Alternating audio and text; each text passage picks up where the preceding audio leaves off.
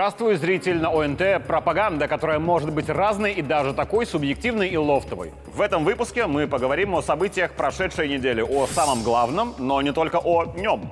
Меня зовут Игорь Тур, это моя пропаганда. Начнем. Само собой, главное событие прошлой недели – это республиканский субботник, в котором участие приняли миллионы белорусов. Одни наводили порядок на своих рабочих местах, хотя держать рабочее место в порядке нужно всегда, ибо хаос вокруг порождает хаос в голове. Другие высаживали цветы у своих предприятий, красили стены своих заводов, убирали листья со своих дворов и так далее. Я хорошо понимаю, что есть вечно ворчащие граждане, кто и позавчера, и сегодня скажут, вообще-то этим должны заниматься Зеленстрой, ЖКХ еще кто-то. Почему я, менеджер среднего звена, должен этим заниматься?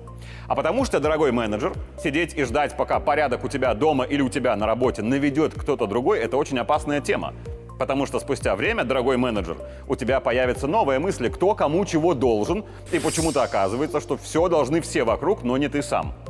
Так что практику добровольно-принудительного привлечения людей к субботникам я поддерживаю категорически.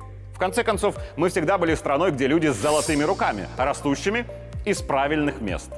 И кроме даже самого талантливого ляпания пальцами по клавиатуре, самого энергичного кликания мышкой и составления самых лучших отчетов в мире, желательно, чтобы все мы умели делать и что-то еще – я вот тоже ближе к менеджерам среднего звена, чем к людям от земли. Так что я горд тем, что субботу я провел именно так. Проснулся, позавтракал и поехал высаживать деревья с президентом моей страны.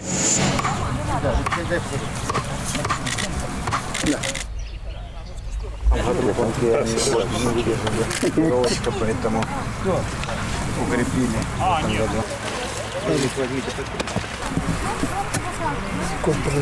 Да. В Хатыни бригады медийных и менее медийных лиц высадили 80 дубов. Давайте так. Сама идея субботника как труда на благо общества на свежем воздухе, она ведь безальтернативно хорошая, правда? Я понимаю, что на этапе реализации идеи случается разное. Не первый день живу на свете, прекрасно знаю, что порой субботники организуются отцепно и формально. Иногда ради одних лишь фотографий с лопатами и граблями, чтобы вышестоящее руководство похвалило или хотя бы не взыскало. И видел я субботники, когда один человек гребет листья, а 10 стоят у него над душой, то командует, то шутя. И другие видел, когда все собрались не в строгих костюмах, а в спецовках, но постояли, покурили и разошлись. И третьи субботники я, конечно, тоже видел, когда нельзя начинать работу до того, как приедет главный руководитель. А то мало ли, вдруг он приедет чуть позже, когда все уже будет сделано. В такой вот работе на босса важен ведь не результат, а демонстрация боссу успешности процесса. Что касается субботника с президентом, то случилось следующее. Приехали мы в Хатынь, прошли инструктаж по технике безопасности и выстроились в ожидании Александра Григорьевича, тем более, что глава государства в этот момент уже возлагал цветы к монументу.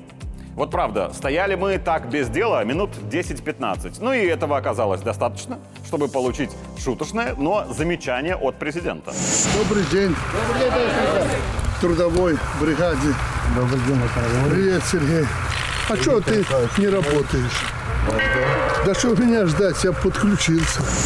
Чего точно не любит президент, так это показухи на камеру. И думаю, вам будет интересна одна особенность работы журналистов с главой государства на субботнике.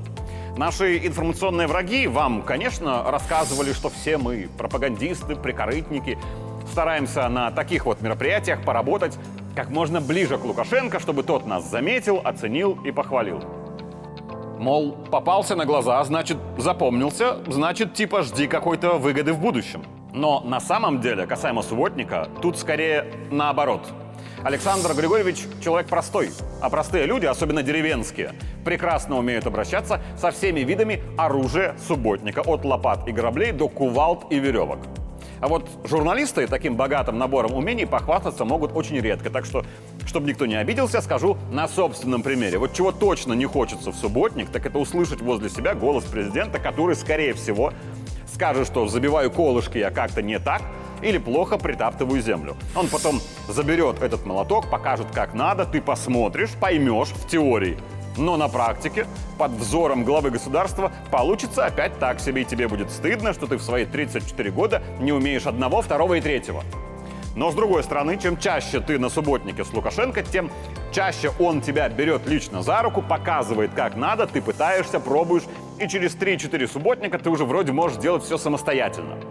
Бригада телеканала ОНТ на субботнике была под седьмым номером в составе Игоря Тура, моей коллеги политического обозревателя Анны Пыш и телеведущей Катерины Алисеевич. Справлялись мы вроде как неплохо, и да, было очень весело.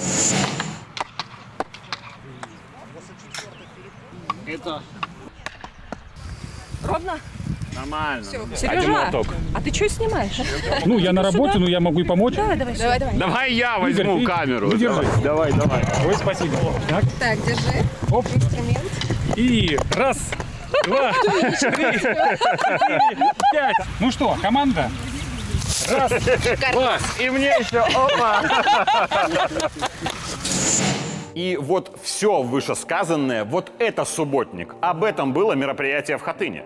Это и память, и помощь государству своим безвозмездным трудом, и новые навыки для нас, и просто приятное времяпрепровождение на свежем воздухе в отличную погоду. Но мы живем в век хайпа, так что на следующий день после субботника четыре человека из числа людей, далеких от медиа, позвонили мне, чтобы обсудить подаренную Александром Лукашенко Григорию Озаренку кувалду.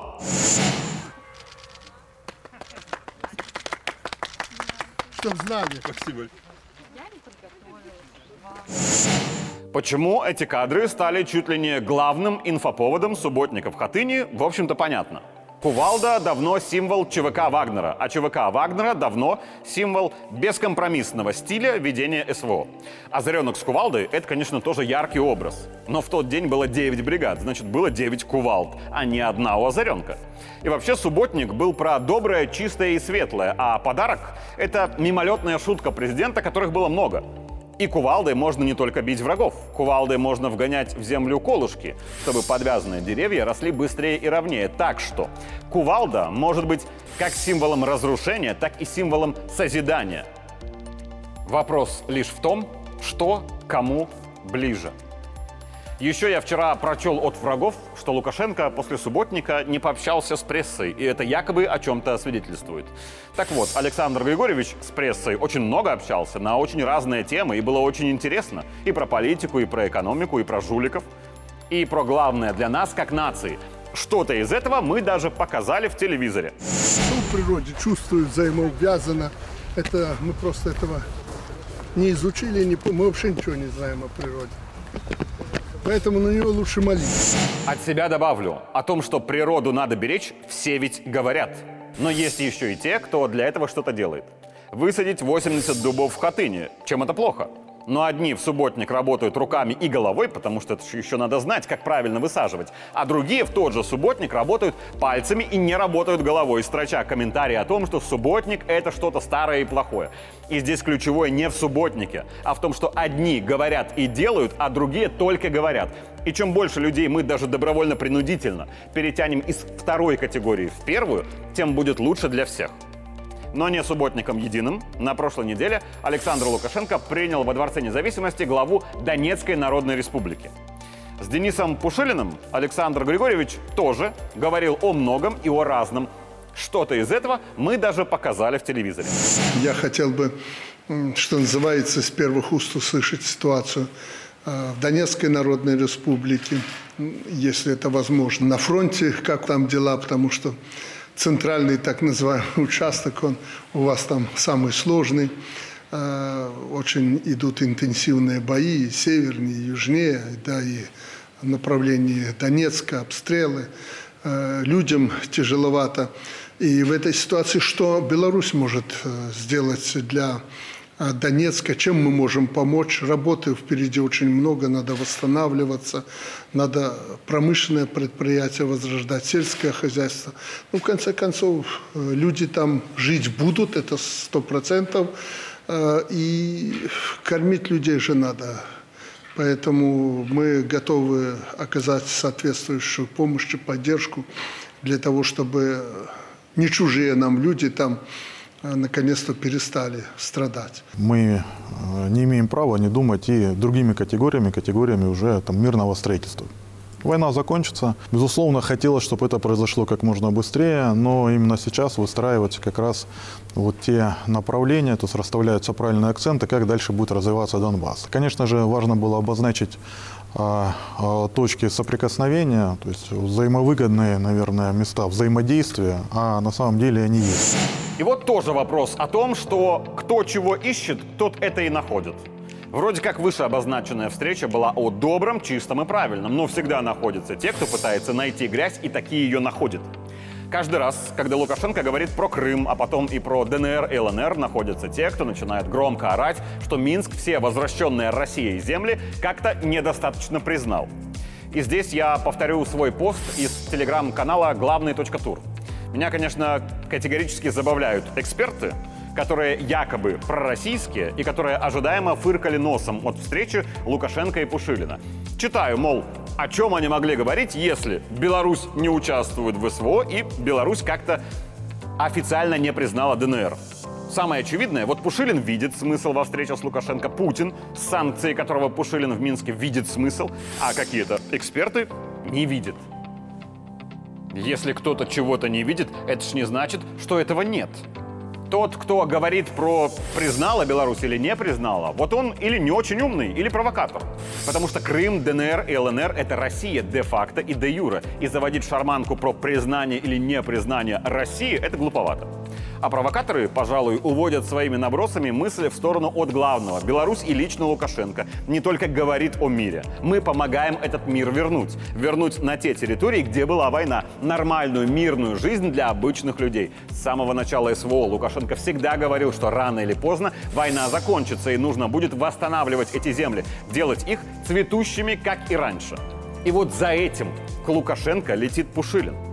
А еще, конечно, и потому, что если бы Беларусь, например, строила бы объекты в Олимпийском Сочи, это стоило бы раз в 100 дешевле, при том же качестве.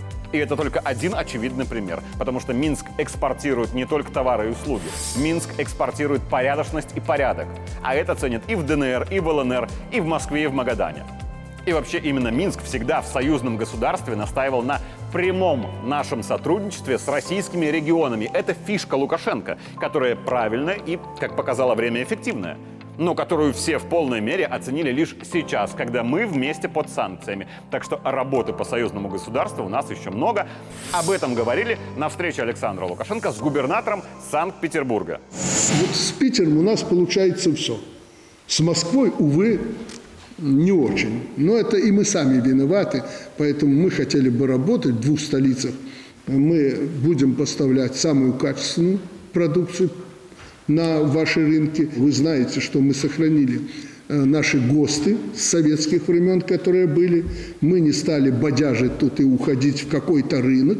И сегодня мы получаем от этого приличный эффект. За прошлый год только по продуктам питания, продовольствию мы наторговали больше 8 миллиардов долларов. Ни одна отрасль столько не принесла нам дохода, сколько это. И это связано с качеством. В России наша продукция, э, продукты питания зарекомендовали себя.